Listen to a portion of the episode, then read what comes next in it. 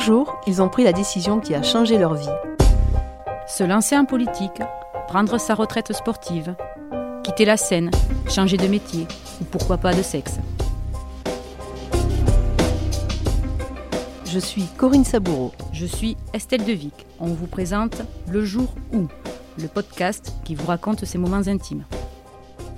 Carole Delga, bonjour. Euh, nous sommes ici à la Maison de la Région à Perpignan, au centre du monde, où vous venez régulièrement prendre un petit peu le, pouls de, l'actualité euh, catalane. C'est l'occasion pour nous de revenir sur ces jours qui ont marqué euh, votre carrière politique. Et j'aurais voulu commencer par ce jour où, apparemment, vous étiez dans votre jardin à Marthe-Tolosane et on est venu vous voir pour vous demander de, vous lancer pour les municipales. Est-ce que vous pouvez nous, raconter ce qui s'est passé ce jour-là? En effet, euh, c'était au mois d'août 2007. Euh, j'étais dans mon jardin, en train de bêcher, exactement, de, jardiner. Et le premier adjoint euh, vient me voir en me disant Est-ce que je pourrais te parler, Carole? Je voudrais te parler de municipal. Donc j'enlève voilà mes gants, je, vais donc à, la table, il vient avec moi et puis il me dit on s'est réunis, les adjoints, puisque le maire ne se représentait pas, et on aimerait que tu euh, voilà, partes avec nous pour, euh, pour les municipales. Est-ce que ça t'intéresse? Alors, je dis oui, parce que je, voilà, le premier adjoint était mon voisin, on se connaissait bien. Et on fait euh, le lendemain, il me semble, une réunion avec les adjoints. Alors j'avais dit oui pensant être sur la liste. Et puis euh, le, soir euh, de cette réunion, là je comprends qu'il voulait que je sois tête de liste.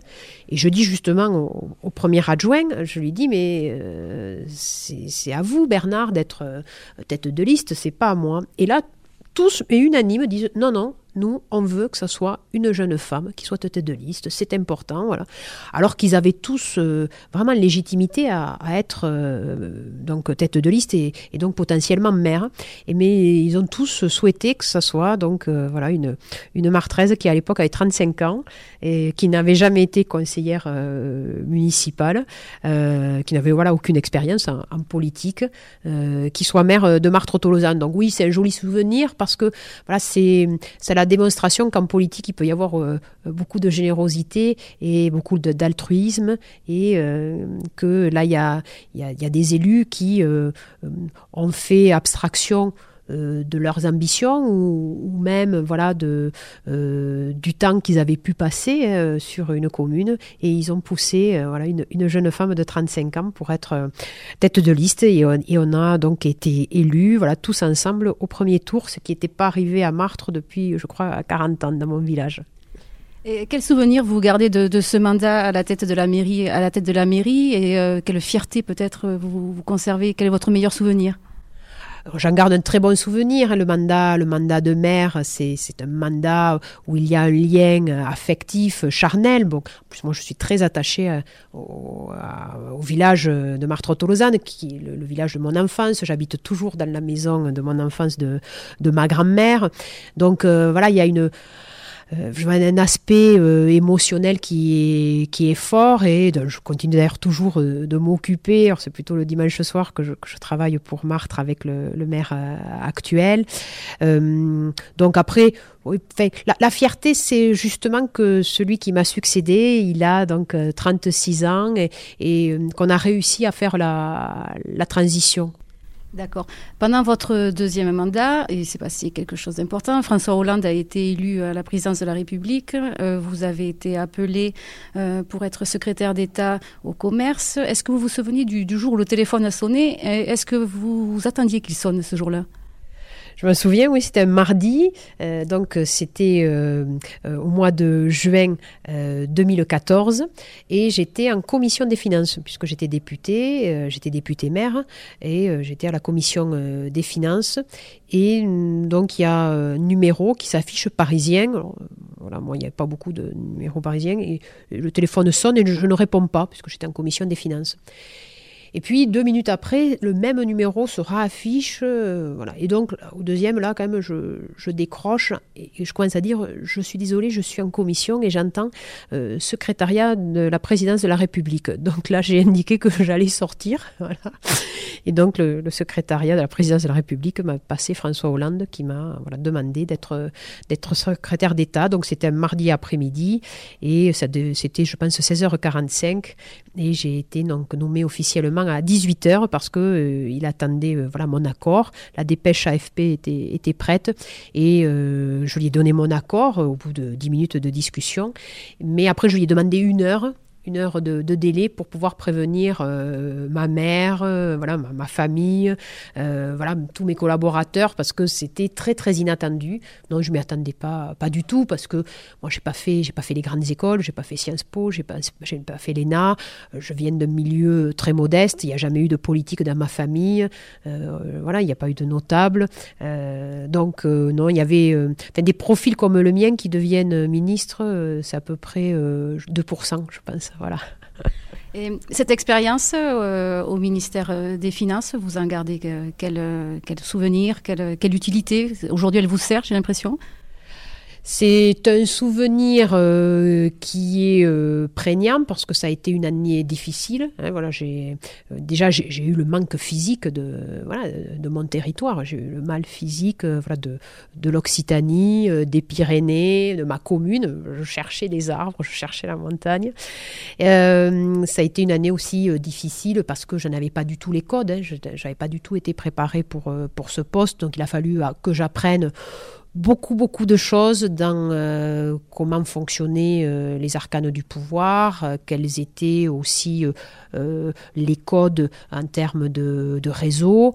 et puis, c'était quand même une période très difficile puisque c'était une période d'attentat hein, pour la France. Donc, à chaque fois qu'on était en réunis, tout le gouvernement, soit à Matignon, soit à l'Élysée, c'était des sujets quand même qui étaient très, très lourds et il y avait une menace terroriste qui était, qui était maximale. Et c'était voilà une gravité parce qu'on voyait un pays qui était euh, menacé dans sa sécurité et en même temps un pays qui était dans des difficultés économiques et d'arriver à concilier les deux, voilà, de, de, de, ne pas créer d'affolement auprès de la population euh, et, dans le même temps de relancer euh, l'emploi. Enfin, c'était, c'était assez complexe, mais voilà, j'ai beaucoup, beaucoup appris parce que ça m'a permis d'avoir, après maintenant, comme on dit, mes entrées, mes entrées dans les, dans les ministères. donc, je, je sais comment fonctionne euh, le pouvoir euh, en France, euh, où il faut actionner pour avoir des décisions et quelles sont parfois les langues de bois qui sont utilisées. Donc voilà. Moi, parfois, certains ministres, je leur dis non, à, moi, vous ne me le faites pas. Mais d'ailleurs, même, il y a des ministres qui, dès le début, me disent bon, on va pas, voilà, je vais pas vous dire ce discours-là, je vais vous dire, parce que je sais que vous n'allez pas le croire, que vous, savez comment ça fonctionne. Oui, voilà, donc c'était une année qui pour moi euh, m'a permis voilà, de beaucoup grandir, euh, de beaucoup apprendre mais qui a été voilà qui a été difficile qui a quand même été euh, voilà difficile. Je, me rappelle le soir où je, je suis remontée dans l'avion euh, pour euh, où j'avais donc démissionné du, du, gouvernement. Ma successeur avait été nommée voilà deux heures avant. Je l'avais accueillie. Je me rappelle très bien quand je suis montée dans l'avion qui me ramenait à Toulouse le soulagement que j'avais. Je revenais au pays je revenais au pays. Vous revenez au pays et vous aviez été élu, vous avez été élu dans la, dans la foulée présidente de région. Euh, justement, alors le jour où vous avez été élu présidente de région, euh, pareil, euh, ça, ça, reste un souvenir marquant? Oui, alors en fait, il y a eu six mois, hein, six mois parce que j'avais souhaité démissionner euh, très tôt du gouvernement euh, pour euh, me présenter devant les, électeurs de, la région en toute simplicité, en toute liberté. donc, au bout de six mois, oui, on a gagné les, élections régionales. Puis le jour de l'élection, donc le, 4 janvier 2016, oui, beaucoup, beaucoup d'émotions, beaucoup d'émotions parce que voilà, je, je succédais et à Martin Malvy et à Damien Alary. Donc Damien qui était dans l'hémicycle. Donc voilà, c'était voilà pour moi très touchant de voir ce relais de témoins. Il acceptait de passer de président de la région Languedoc-Roussillon à, à vice-président. Donc c'était quand même un acte d'une grande générosité. Et puis parmi le public, il y avait Martin Malvy à qui voilà qui je dois beaucoup, qui lui aussi avait décidé de ne pas se représenter. Et j'avais été la première personne avec qui il, a fait, elle avait fait de sa décision de ne pas se représenter pour justement que je sois la mieux placée, parce qu'il souhaitait que ce soit moi qui lui succède. Donc il m'a beaucoup aidé. Il, est toujours là à mes côtés. Et puis il y avait aussi voilà, François Fortassin qui, euh, qui maintenant malheureusement est décédé, qui était sénateur, qui a été président du Conseil général des Hautes-Pyrénées, euh, radical de gauche, qui, euh, voilà, dans ma dans mon éducation, euh, dans mon émancipation, euh, m'a voilà, m'a beaucoup appris et il était là. Il était déjà à l'époque très très malade. Et voilà, j'étais très émue de voilà de voir ces hommes euh, qui avaient tous plus de 60 ans et pour certains même au-delà, mais qui avaient eu la générosité de me tendre la main, de beaucoup m'aider. et voilà. Et puis, pour François Fortassin, je le savais très très malade. Il, il était soutenu par par des personnes pour pouvoir marcher. Voilà, qu'il soit là c'était c'est une belle transmission et c'est pourquoi, en tant que présidente de région, euh, j'ai toujours euh, voilà beaucoup d'humilité et je sais ce que je dois et à la population euh, qui m'a toujours élu, souvent dans des circonstances voilà, qui n'étaient pas, pas forcément faciles, mais qui m'a toujours apporté sa confiance, et aussi à ces, hommes politiques dont on critique souvent les attitudes, mais qui pour moi ont été d'une grande élégance et voilà, je trouve voilà, d'une grande responsabilité. Très bien, merci.